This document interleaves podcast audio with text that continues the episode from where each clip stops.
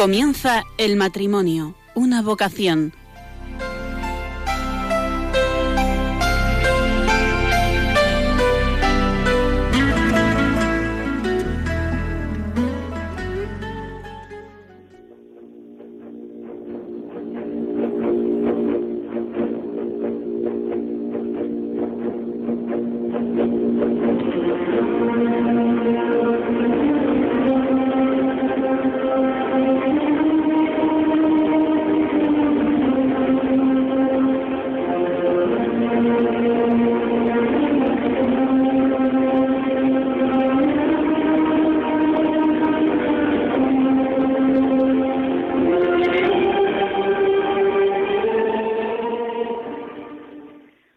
Buenas noches, queridos oyentes de Radio María. Les hablamos desde Valencia para hacer el programa El matrimonio, una vocación, y lo vamos a hacer desde la parroquia de San Juan de Rivera, en la Avenida del Puerto. Tenemos aquí muchos feligreses que nos están acompañando.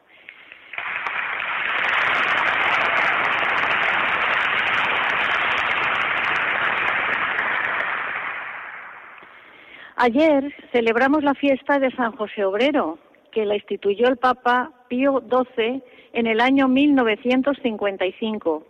San José es patrón también de la Iglesia Universal. Con su trabajo cubrió las necesidades materiales de María y de Jesús e inició al Hijo de Dios en los trabajos de los hombres. Para ello le enseñó que hay que santificar el trabajo. También ayer empezó el mes de María, llamado el mes de mayo. La devoción a la Virgen atrae la misericordia de Dios. Es la madre de Jesús. Hemos de parecernos a Él, y lo dijo el Señor y lo concibió como madre. No fue fácil para María ni José. En su visita a Isabel, cuando recitó el Magnificat, nos dijo, me llamarán bienaventuradas todas las generaciones, y se ha cumplido a través de la historia. Aquellas palabras de Santa María en los comienzos de su vocación, movidas sin duda por el Espíritu Santo, han llevado a artistas, poetas, reyes, artesanos, madres y padres de familia a vivir la alegría, el dolor en momentos trascendentales y viéndola a ella, mirándola a ella, rezando ante una imagen, se han sentido confortados. Santa María es el camino seguro para llegar al Señor.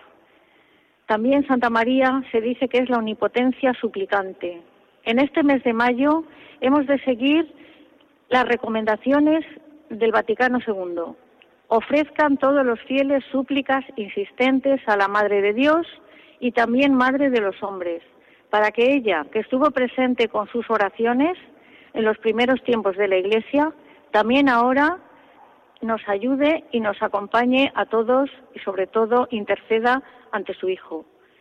La dedicación a la Virgen de este mes de mayo, que nace del amor de los hijos a su madre, cada día hemos de obsequiarla con romerías a santuarios o ermitas, visitas a iglesias dedicadas a ella, ofrecimiento del trabajo y del estudio, rezo diario del Santo Rosario, jaculatorias, el Ángelus o el Regina Cheli, llevar el escapulario, etcétera, etcétera. Todas esas costumbres que nos han enseñado nuestras madres, nuestras abuelas y la Santa Iglesia. Ella está en cuerpo y alma junto al Padre y al Hijo y al Espíritu Santo. San Juan Pablo II, en uno de sus viajes a España, nos llamó Tierra de María. Tenemos una importante herencia mariana que debemos transmitir a nuestros hijos, nietos, familiares, amigos, que Santa María, la reina de esta casa, nos ayude a realizar un buen programa para todos ustedes. Santa María, más que tú, solo Dios.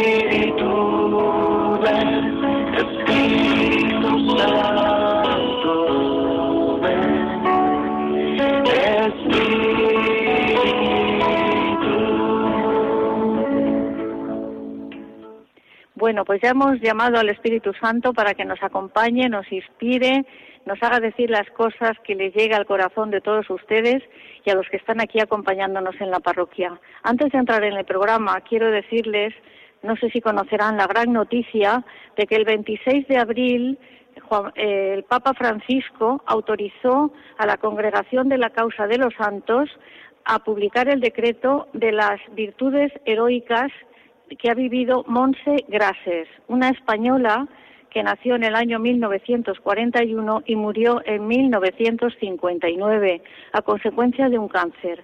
Pero siendo tan joven dio tanto testimonio que nos la proponen como mm, para que la imiten la juventud española.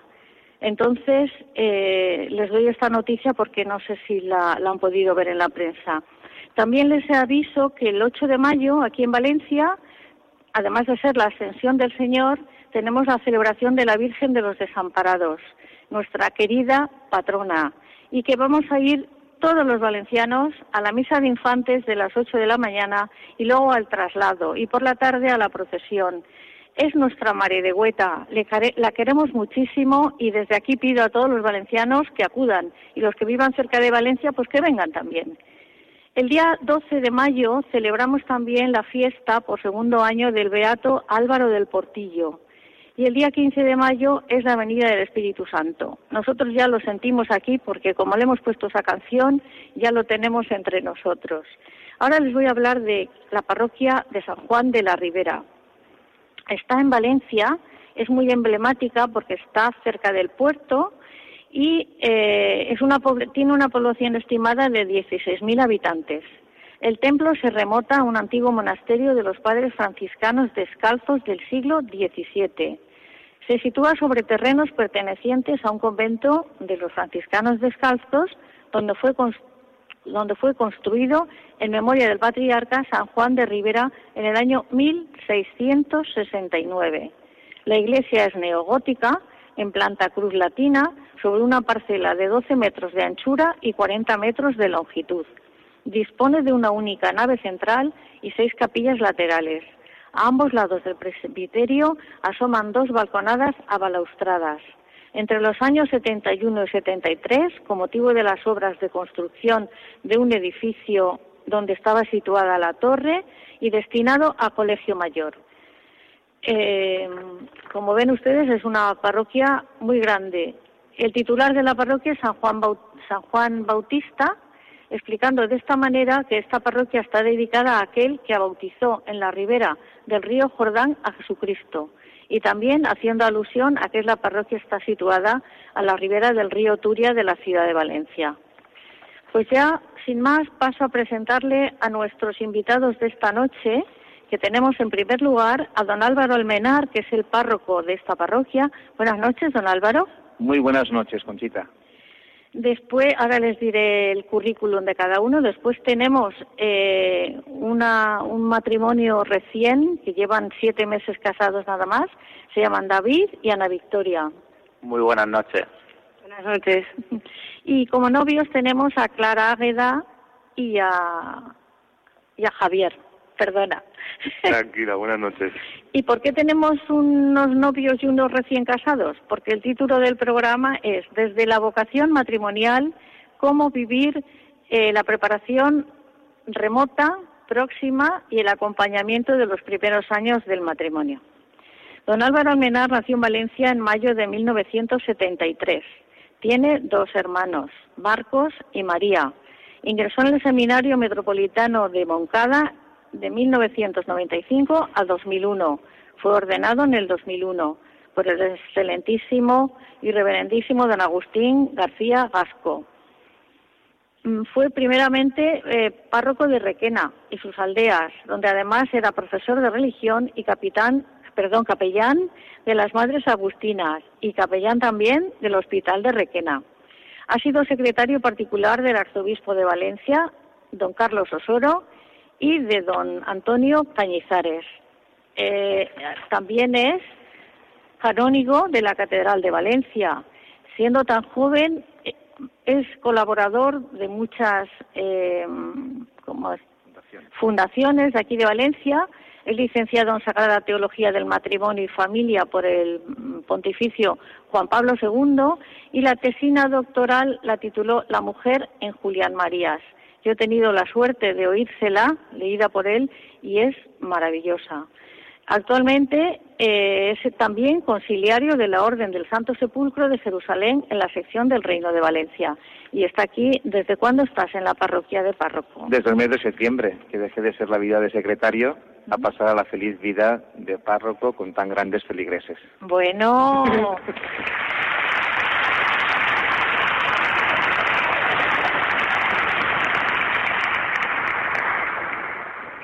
Los recién casados son David Moreno, 27 años, licenciado en farmacia y en paro. Está buscando trabajo. Por, por si alguien puede desde aquí, eh, oye esta emisora y, y, tiene una farmacia para su disposición. Su, le gusta el pádel, la escalada y el cine. Llevan siete meses casados y son 15 hermanos. 14 y el 15. ¿Tú qué lugar ocupas en él? Yo ocupo el tercer lugar o sea que todos son chiquitillos. La más chiquitilla tiene un año y tres meses. Muy bien, muy bien. Y Ana Victoria es, eh, tiene 28 años, es licenciada en Ciencias Ambientales, máster de profesora y máster de didáctica de matemáticas. Es profesora en el Cotolengo del Padre Alegra, que el otro día celebramos su fiesta, creo que fue anteayer o ayer. Sábado. El sábado, efectivamente. Y las aficiones de Ana son, juega al fútbol maravillosamente bien, me han dicho, y el senderismo, le gusta también el senderismo. Y los novios, pues, ¿qué les voy a decir de los novios?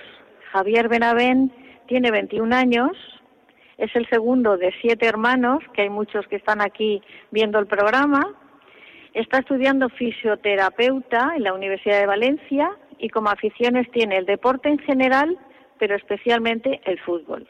¿eh?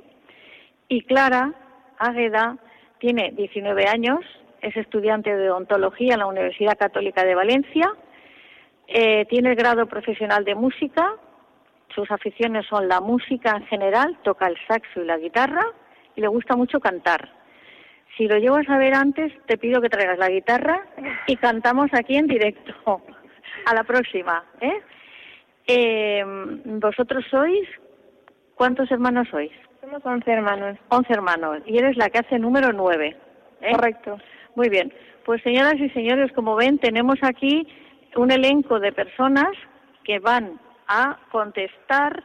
El programa lo hemos preparado sobre la exhortación apostólica del Papa Francisco, la alegría del amor. Y vamos a ver, empezamos, por ejemplo, por, por la más joven, por Clara. ¿eh? Muy bien. Eh, Clara, mm, vosotros estáis ahora, lleváis cuántos años de noviazgo? Llevamos cinco años y medio de novios. De novios. ¿Y el matrimonio lo tenéis a vista o todavía no? Bueno, a vista, a vista, ¿no? Pero ya tenemos ideas. ¿sí? Está en proyecto. Sí, en proyecto. ¿Eh? Muy bien.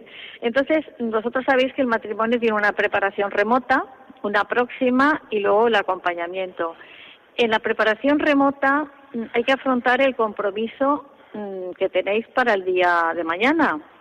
¿Es importante el testimonio que veis en los matrimonios a vuestro alrededor?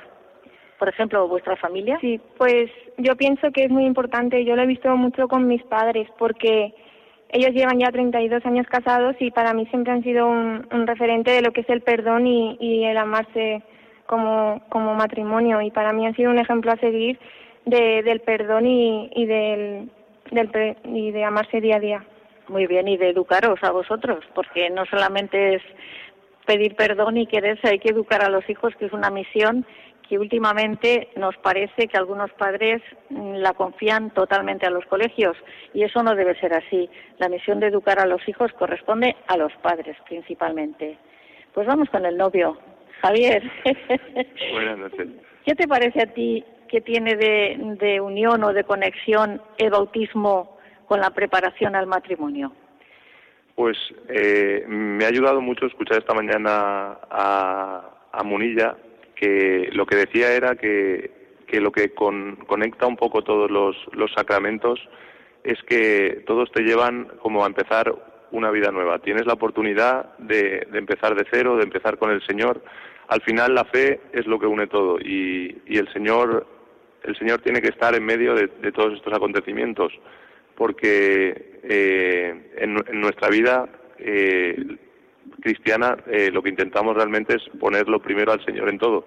¿Por qué? Porque hemos tenido la experiencia de que esto es lo que, que esto es lo que nos ayuda, lo que nos, nos permite amar y, realmente el, el nexo de unión entre todos los sacramentos es esto que que hay una oportunidad de empezar de cero, que el, el, Señor está en medio y es el que lo pones lo primero, quieres que Él lleve tu vida.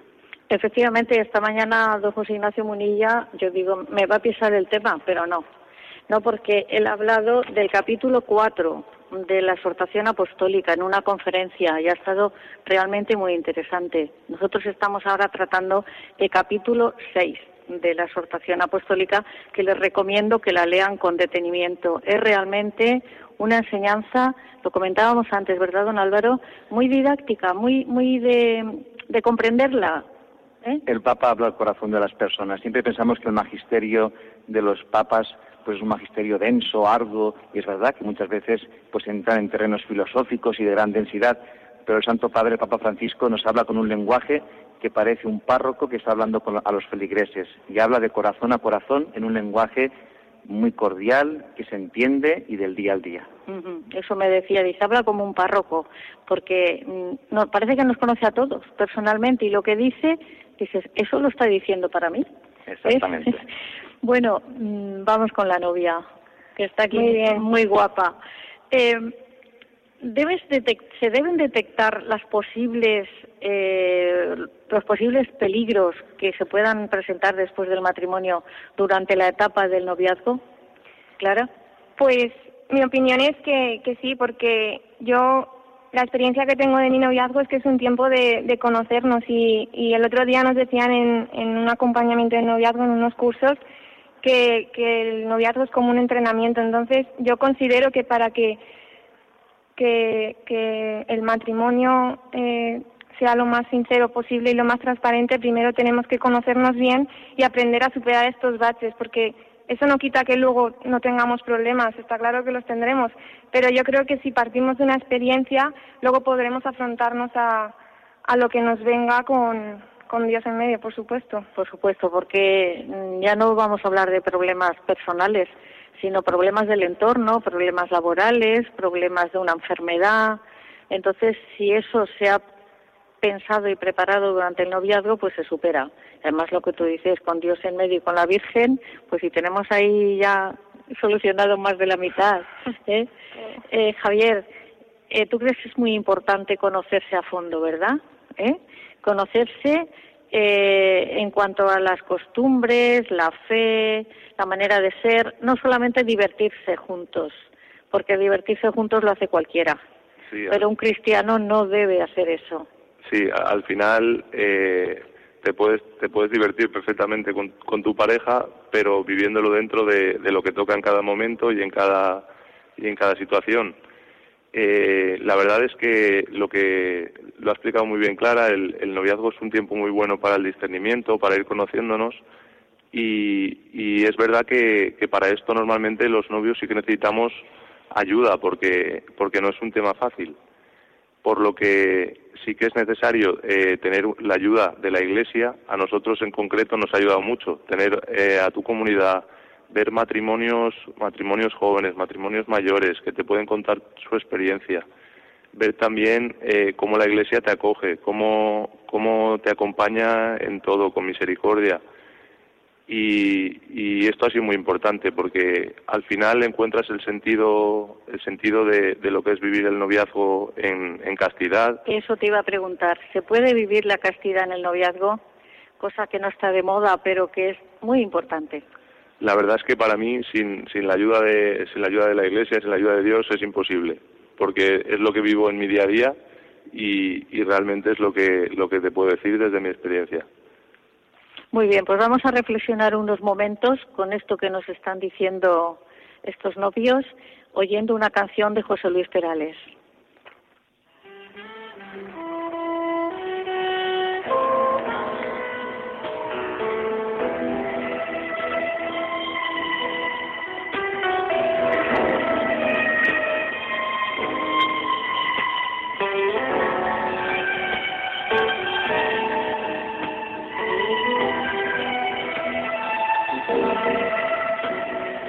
El amor es una gota de agua en un cristal, es un paseo largo sin hablar, es una fruta para dos.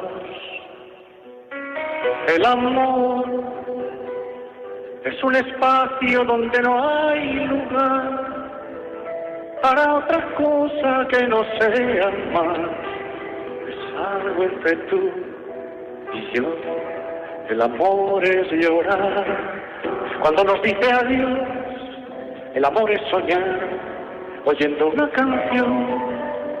El amor es estar poniendo el corazón, es perdonarme tú y comprenderte yo. El amor es parar el tiempo en un reloj, es buscar un lugar donde escuchar tu voz. El amor es crear un mundo entre los dos, es perdonarme tú comprenderte yo. Queridos oyentes, luego hablaremos del perdón, pero ahora este momento es mágico, porque aquí nos se han puesto todos a bailar de un lado para otro, moviendo, sobre todo los de más de 30, 40 años, ¿eh? que son los que se saben las canciones de Perales. Bueno, pues seguimos ahora hablando de la preparación próxima, porque aunque llevan unos meses casados, estáis todavía entrenando, ¿no?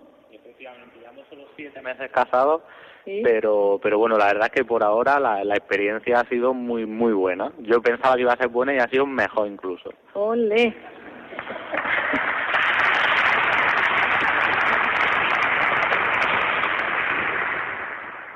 Ana, dime, ¿tú crees, una vez ya casada, los, los meses que estás, ¿crees que es suficiente con la preparación de los cursos prematrimoniales?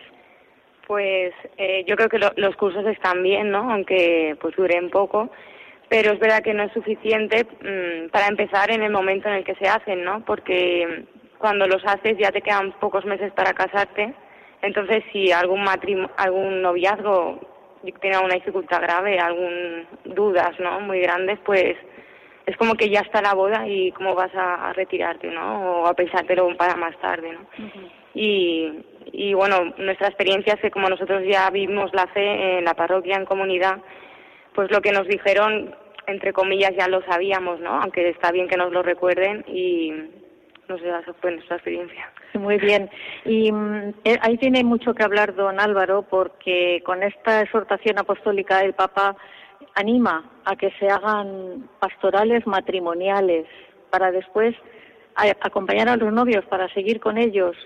Cómo tiene eso está ya preparado o, está en, en el horno está en el horno. Yo creo que todas las parroquias deberían tener una pastoral de acompañamiento de novios de matrimonios pero también es verdad que hacemos lo que podemos el Santo Padre en esta exhortación nos pide a todas las parroquias que tengamos ambientes para poder acoger a novios, a matrimonios jóvenes que tengan un lugar de reunión y de encuentro. Fíjate que muchas veces cuando los sacerdotes nos juntamos y hablamos de nuestra pastoral diaria, uno de los temas que solemos coincidir es de cara a los novios y a los matrimonios que hay como una gran distancia entre lo que la Iglesia pide y propone y lo que los jóvenes, los matrimonios y los novios están viviendo en su vida día a día. El Santo Padre en esta exhortación es como un desafío, como un reto, ¿no? Nos invita a todos cómo poder llegar al corazón de estos novios, de estos matrimonios y cómo poder acogerlos insiste mucho esa, esa, exhortación del Santo Padre de que es importantísimo que haya fe. Uh -huh. El bautismo, habla muchas veces el Papa. Sin personas cristianas no habrá matrimonios cristianos. Una de las cosas que vemos en nuestras parroquias es cuando estamos celebrando el, eh, el matrimonio de jóvenes, pues muchas veces no son de la parroquia, no tienen fe, se casan en la parroquia pues por lo bonito, por lo tradicional, porque la familia así lo, así lo quiere pero ellos no tienen una vivencia, muchas veces no los conocemos. Uh -huh. Pero eso es un reto. Yo creo que los párrocos tenemos que intentar llegar al corazón de estos novios, poderles anunciar el amor de Dios y acompañarlos antes, durante y después. Yo quisiera hacer una invitación desde los micrófonos de Radio María a todos los matrimonios que se han casado hace poco. Y que nos están escuchando, que sepan que la Iglesia les quiere acompañar, que se acuerden de sus párrocos, si están en un momento de sufrimiento, de precariedad, matrimonios de uno, dos, tres, cinco años, porque me dan dificultades, que se acuerden de sus párrocos y que vayan a hablar con él y que sientan como la parroquia les está esperando y les quiere acompañar. David, vosotros habéis tenido la ayuda de la parroquia, del párroco. Estáis en el camino neocatecumenal y entonces ahí tenéis mucha ayuda, conferencias, eh, testimonios, pero mm, yo creo que el testimonio de tus padres, el testimonio de tu familia, os ha tenido que ayudar mucho, te tiene que ayudar mucho a ti en concreto. Sí, la verdad es que el matrimonio de mis padres para mí ha sido un pilar fundamental en mi vida. Eh, ellos llevan 31 años casados y la verdad es que, como ha dicho antes Clara, ¿no? que el simple hecho de que, de que lleven tantos años casados ya es, un signo. Y luego que, que yo veo en ellos cómo se puede dar el perdón, el amor todos los días después de tanto tiempo y, sobre todo cuando yo he crecido he visto que ha habido dificultades eh, en cuanto a económico o luego mi madre siempre me decía de, cara a casarnos decía lo más difícil es la convivencia. La convivencia con el otro es lo más difícil pero yo he visto que cuando que si Dios está en medio pues sí que se puede y eso es lo que yo he visto en mis padres entonces ahí sí que he visto yo un matrimonio firme en la fe y en el que ellos pues han sido, claro, unos testigos mm, para mí, para poder ver que esto es posible, que no son solo teorías, sino que es verdad que ahí donde uno no puede, Dios puede. Y luego también comentaba el tema de la, de la pastoral. Nosotros pertenecemos al, al camino neocatecumenal y es verdad que, que ahí sí que hemos sentido también una ayuda muy importante, ¿no? Como, como has dicho, de, muchas catequesis. Eh, luego, en mi comunidad, por ejemplo, había muchos matrimonios y había matrimonios que llevaban a lo mejor 25 años casados y otros que llevaban uno o dos, o, novios que se iban a casar. Y eso para mí también ha sido una ayuda muy importante, porque yo he podido ver ya de novio con, con Ana a lo que íbamos. ¿No? Yo he, visto problemas de, recién casados que, al, que al año han tenido ya problemas serios. Entonces esto también me ha ayudado a mí a, a saber que, que nosotros vamos a una misión muy importante y que no es un juego. Y entonces eso pues nos ayuda mucho también en nuestra formación del matrimonio y nos ayuda mucho. Muy bien, sobre todo porque tenéis a Cristo en el medio, vosotros, ¿eh? eso es lo principal. Yo voy a hacer aquí una confidencia, como no me oye nadie, en mi marido y yo en el anillo de casados llevamos F de Fernando, Cristo, C de Conchita. Y yo al revés, llevo Cristo, Fernando, perdón, Conchita, Cristo, Fernando. Pues parece que no, pero mm, tener ese signo en la mano te ayuda. Bueno, y además porque tienes fe y la vives, ¿no? Pero que son pequeños gestos que cuesta poco y, yo cuando se lo enseñaba a mis hijos, pues yo sé que les, les calaba. Bueno, Álvaro, sigo contigo. ¿Los novios han de ver la boda como un final del camino o es bueno que después de la boda sigan teniendo formación, acompañamiento, etcétera? Pues tienen que tener acompañamiento yo diría a todos los recién casados que puedan eh, celebrar la Eucaristía con frecuencia, ¿no? Sin Eucaristía no hay vida cristiana. La Eucaristía es un lugar privilegiado para que los esposos puedan escuchar la palabra de Dios, puedan pedirse perdón en el momento de la paz, puedan recibir el cuerpo y la sangre de Cristo para poder caminar por los senderos de la vida. Por lo tanto, que puedan descubrir la Eucaristía, que puedan también descubrir el sacramento de la confesión, un lugar donde reciben el perdón de Dios. Esta sociedad que no nos enseña a perdonar, esta sociedad que muchas veces es egoísta, esta sociedad que es violenta, que es fuerte, pues qué importante descubrir el sacramento de la confesión como un lugar donde Cristo lo hace todo nuevo, donde aparece el perdón. Es importante también que los esposos recen juntos en casa, eh, por la mañana, por la noche, que tengan momentos para compartir la palabra de Dios, sencillamente y luego también es importantísimo que los nuevos esposos pues también sean formados pues en lo básico de lo que es la vida matrimonial, en los afectos, en la psicología, en la sexualidad. No vivimos lo mismo un varón que una mujer. Varón y mujer son iguales sin dignidad, pero todos tienen su, su manera de entender las cosas, los comportamientos, cómo llevar la casa, cómo estar juntos, cuando llegue la paternidad. Pues todo eso la Iglesia puede dar una palabra de formación y de acompañamiento. Muy bien. Queridos oyentes de Radio María, estamos en el programa El matrimonio, una vocación que estamos haciendo desde Valencia, desde la parroquia de San Juan de la Ribera y que si quieren hacer preguntas a nuestros invitados, pues pueden llamar al 91 153 85 50. Repito, 91 153 85 50. Y si por alguna razón no pueden contactar con nosotros y quieren hacer alguna pregunta, la pueden hacer al correo del programa, que es el siguiente. El matrimonio, una vocación, dos en número, arroba radiomaria.es. Repito, el matrimonio, una vocación, dos en número, arroba radiomaria.es. Y seguimos con el programa que creo que les estará a ustedes gustando. Y ahora le pregunto otra vez a David. David, el Papa nos dice que el matrimonio debe asumirse como una vocación que te lanza adelante, no una vocación que te va a pesar como una losa. ¿Tú qué piensas de esto? Sí, yo pienso que, efectivamente eh, el matrimonio sea bien, o sea, uno no se casa, de hecho cuando te casas uno va libremente. Nosotros nos casamos, la verdad que con mucha alegría, con muchísima alegría, ya de novio, viviendo el noviazgo que es lo que, no lo que nos tocaba, y luego el matrimonio con muchísima ilusión. O sea que, que nosotros con una sonrisa en la cara. Sí, no, se os ve muy felices, gracias a Dios. ¿eh?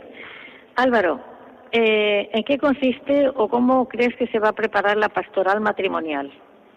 Pues Para llevar a cabo en las parroquias, claro. Pues es un, un desafío que tenemos en la Iglesia, ¿no? Es importantísimo que todos los, los novios, los esposos se sientan acogidos.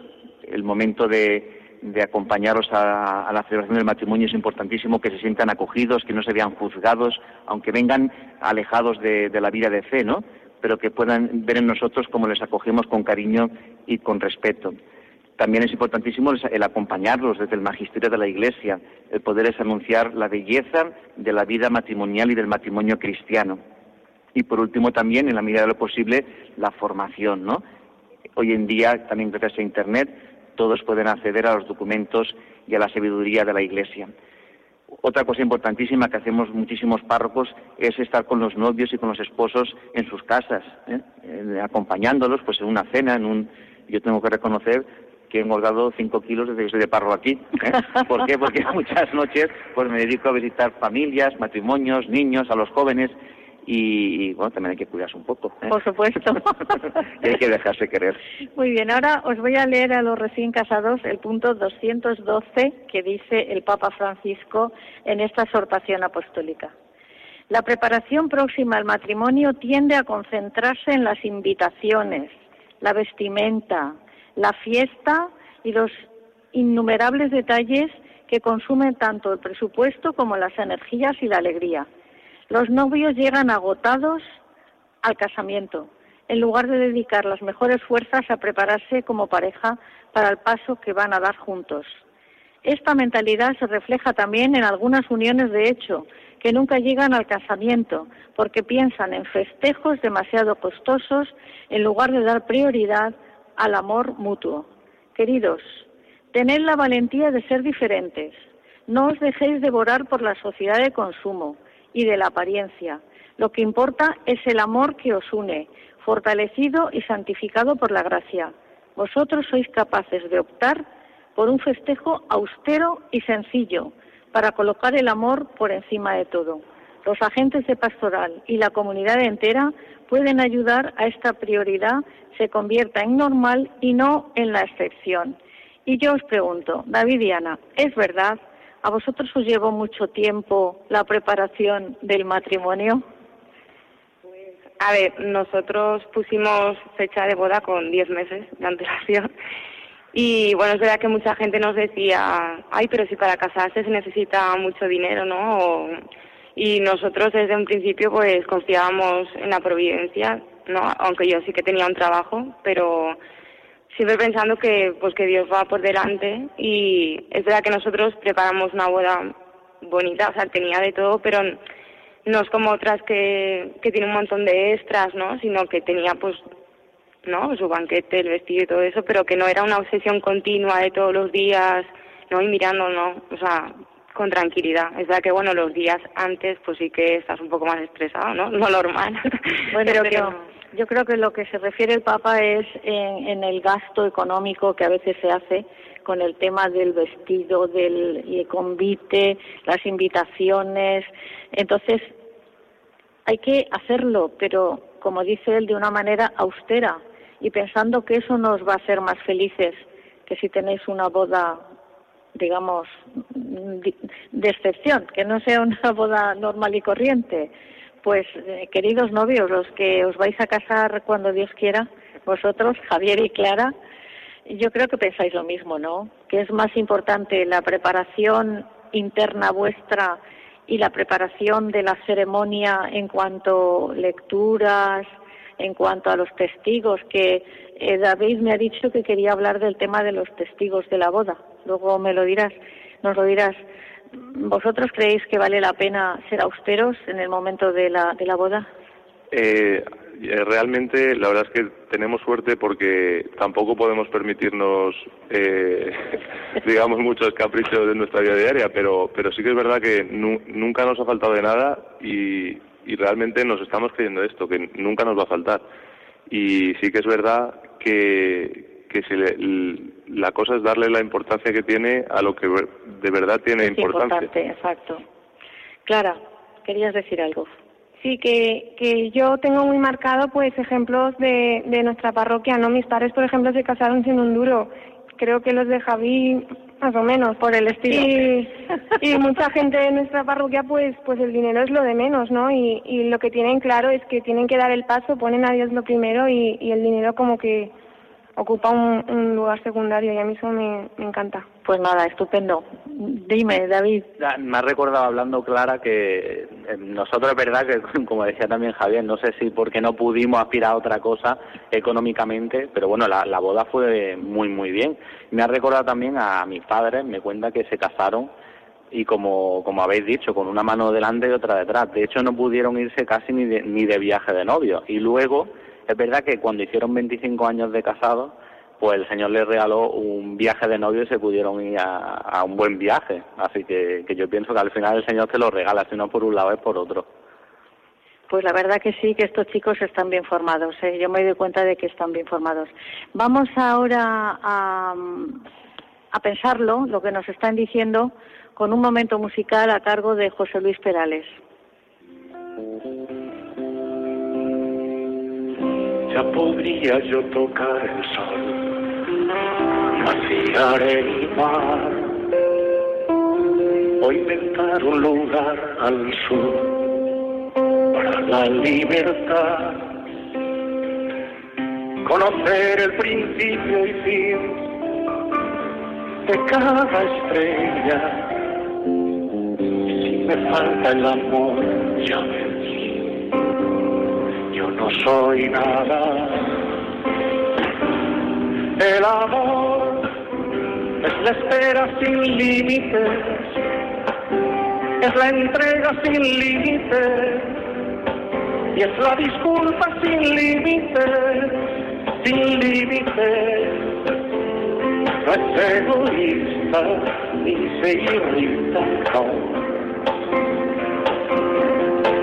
El amor cree todo sin límite, aguanta todo sin límite, y es generoso sin límite, sin límite, no tiene envidia.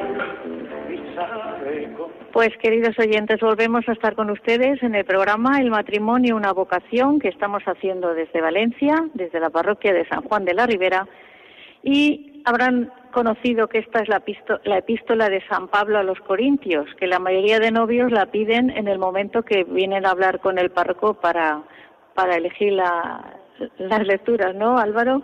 Así es, les encanta, es una lectura que les encanta. Y siempre les decimos que San Pablo no está hablando del amor humano, ¿eh? sino que está hablando del amor de Dios, es el himno de la caridad. El amor de Dios lo puede todo, lo perdona todo, lo consiente todo. El amor humano no. El amor humano falla muchas veces.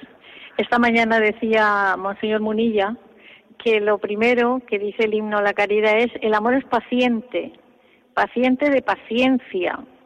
O sea, que lo primero que hay que tener en un matrimonio, bueno, y en muchas relaciones de la vida es paciencia, porque si eres paciente, eres capaz de soportarlo todo, de convertirlo todo en oración, de hacer de tu vida una maravilla y un ejemplo para que cunda con los demás. Pues ahora vinimos a hablar de la liturgia. ¿Cómo se cuida esto, Álvaro? Las lecturas, saben que el consentimiento matrimonial es muy serio y, los gestos que se celebran en la misa, la entrega de arras, los testigos. Nos, nos hablarás tú, David, de los testigos, ¿eh? Pues la liturgia es importantísima. ¿eh? Fíjate que lo que hace eh, un sacramento es actualizar la, presencia de Cristo, y más en el sacramento del matrimonio. En definitiva, significa el sello de Dios en medio de los dos esposos. Y esto es importantísimo que quede grabado en el corazón de los nuevos esposos, porque no es que Javi elige a Clara o Clara elige a Javi, sino que Jesucristo le ha dicho a Javier, Clara será la mujer de tu vida, y al revés. Esto es importantísimo que quede, y esto es lo que hace presente el sacramento del matrimonio. Como decías tú antes, Cristo en medio. Lo que hace el Señor es, en medio de esta, del varón y de la mujer, acompañarle siempre. Por eso cuidar la liturgia debe ser un reto para todas las parroquias.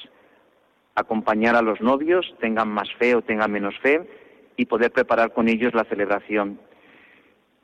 Lo peculiar del sacramento del matrimonio, como también nos lo indica muy bien el Santo Padre en esta exhortación, es que eh, los celebrantes, los ministros celebrantes del matrimonio, no es el cura, sino que son los esposos. El cura es un testigo cualificado que les acompaña y sostiene el micrófono.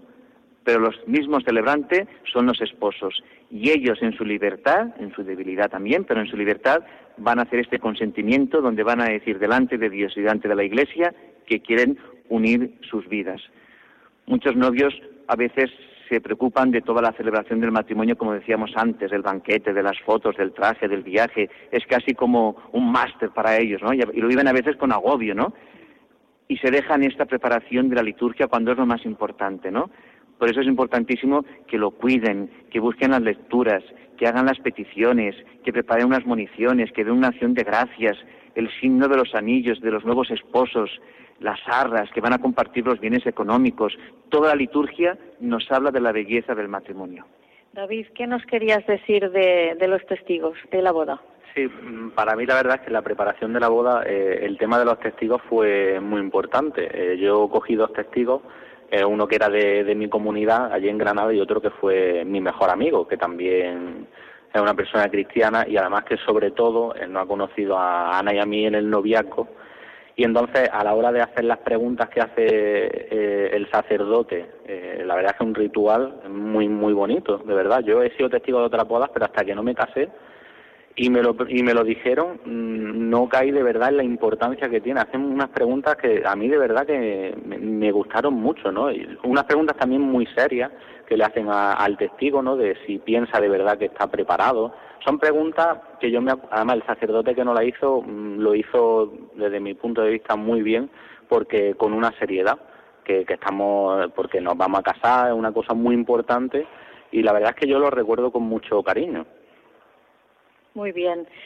esta es una es una pregunta comprometida para Clara ¿Estás preparada, Clara? Espero.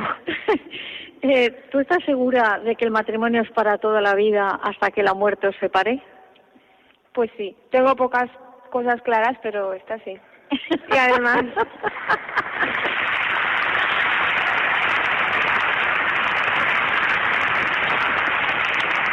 Además que, que yo he ido viendo a lo largo del noviazgo que esto se confirma, ¿no? Que, que Dios no se ha equivocado con nosotros y que, que el perdón existe. Y, y si esto no fuese de Dios, Javi y yo hoy no estaríamos juntos.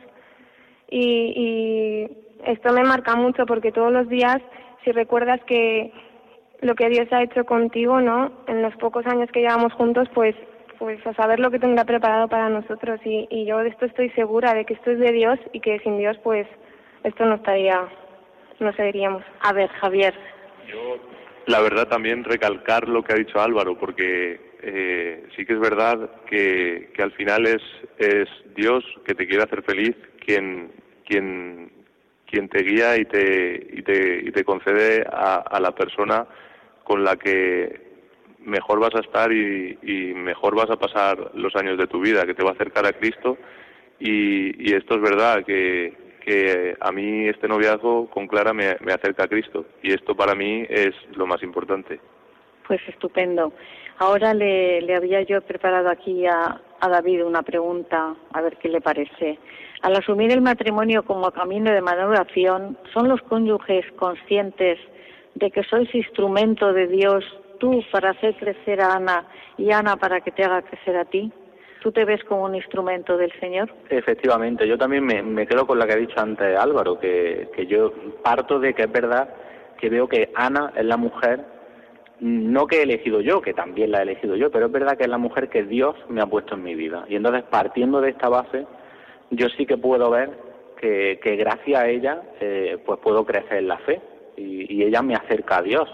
De novio eh, también eh, también lo he experimentado, pero es verdad que ahora casados, que estamos conviviendo juntos, que, que ya puedes ver de verdad cómo es la otra persona, pues veo que, que ella me quiere en mis errores. Es verdad que muchas, que a veces nos enfadamos, que a veces no me gusta una cosa que hace ella o que hago yo. Pero es verdad que eh, en esta comunión sí que se puede dar el perdón, sí que se puede dar eh, pues todo lo que lo que pienso yo que tiene que tener un matrimonio. Y entonces en ese aspecto sí que pienso yo como persona también puedo crecer porque eh, ella además me hace relucir mis cosas buenas. También es verdad que, que gracias a esta convivencia yo soy consciente de lo que puedo hacer mal pero ella saca a relucir eh, no sé las cosas buenas que tengo. Ana, es verdad que tiene cosas buenas ahora que no nos oye nadie.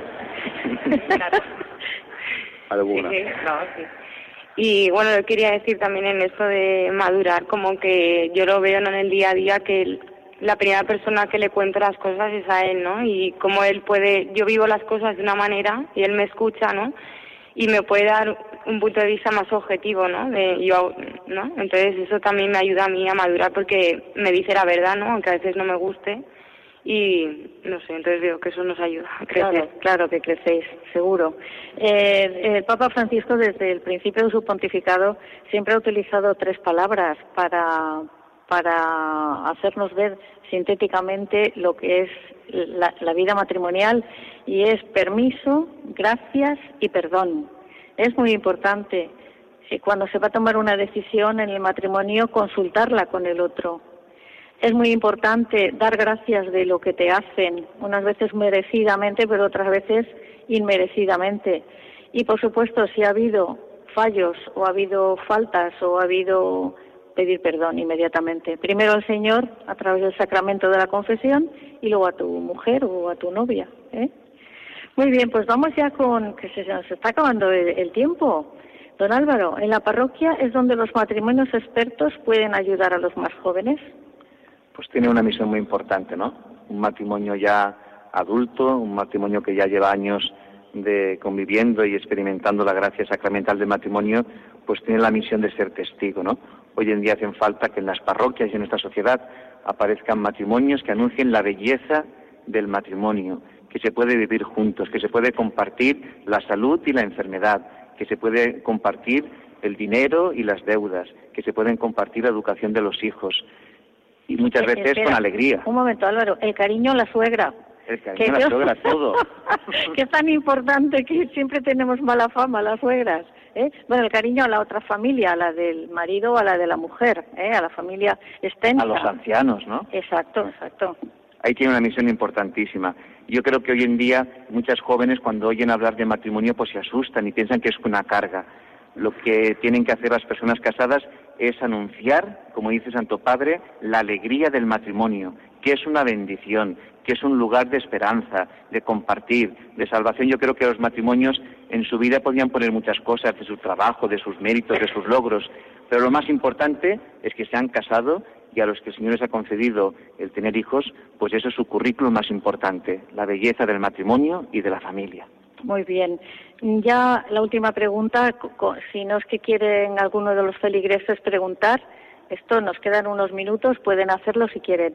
David y Ana, en el punto 226, el Papa, que como dice Álvaro es como un párroco, como un abuelo, dice que hay que tener gestos, por ejemplo, un beso por la mañana, pedir perdón, recibir al otro cuando llega del trabajo con alegría, salir a cenar un día a la semana, ¿Vosotros eso lo consideráis importante?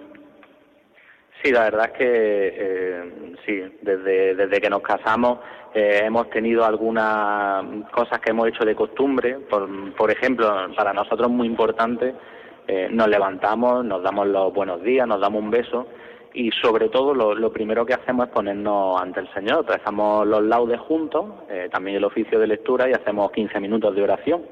Y la verdad que eso se nota mucho a, a lo largo del día, porque ya ponemos nuestro matrimonio también a los pies de, del Señor. Y luego también un montón de cosas que vamos haciendo a lo largo del día, ¿no? Como es, por ejemplo, a la hora de comer, pues no ponemos la televisión. Eh, luego es verdad que a lo largo de estos siete meses hemos ido corrigiendo cosas. El móvil que al principio a lo mejor lo tenía, si me llegaba un WhatsApp lo veía, pues luego hemos visto, oye, pues nada de móvil mientras estamos comiendo. Entonces son pequeñas cosas, ¿no, Ana?, que, que hemos ido adquiriendo en estos siete meses que llevamos, pero que es verdad que hacen, que nos han hecho bien. Sí. Bueno, no quería decir, sí, es el tiempo de estar solos, que también no estar siempre, ¿no?, rodeados de gente o de amigos, de familia, que es bueno, eh, pues, a un tiempo solo, porque eso también nos pasó en el noviazgo, ¿no?, que estábamos siempre rodeados de gente y luego llega un tiempo en que te da miedo estar solo con el otro, ¿no?, y pues cuidar eso también lo tenemos en el presente y de cara a un futuro también. Y luego también eh, por las noches eh, siempre lo último que hacemos es eh, nos miramos a los ojos antes de apagar la luz y nos decimos que nos queremos y nunca nos acostamos enfadados. Eso siempre, si hemos tenido alguna duda, nos pedimos perdón.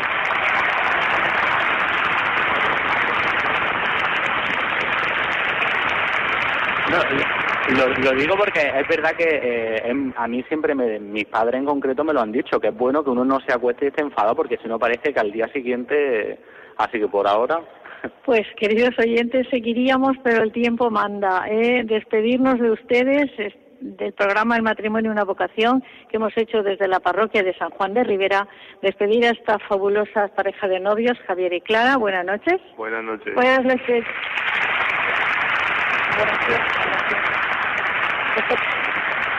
A estos recién casados, David y Ana, gracias. muchas gracias.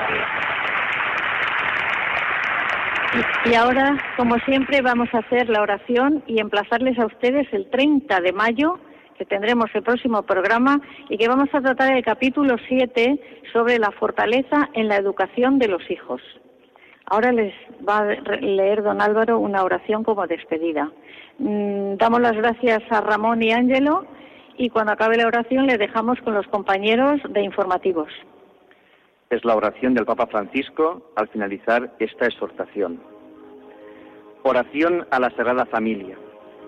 Jesús, María y José, en vosotros contemplamos el esplendor del verdadero amor. A vosotros, confiados, nos dirigimos. Sagrada Familia de Nazaret, haz también de nuestras familias lugar de comunión y cenáculo de oración auténticas escuelas del Evangelio y pequeñas iglesias domésticas.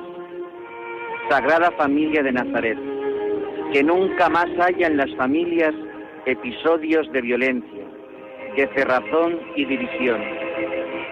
Que quien haya sido herido o escandalizado sea pronto consolado y curado. Sagrada Familia de Nazaret, haz tomar conciencia a todos del carácter sagrado e inviolable de la familia, de su belleza en el proyecto de Dios. Jesús, María y José, escuchad y acoged nuestra súplica. Amén.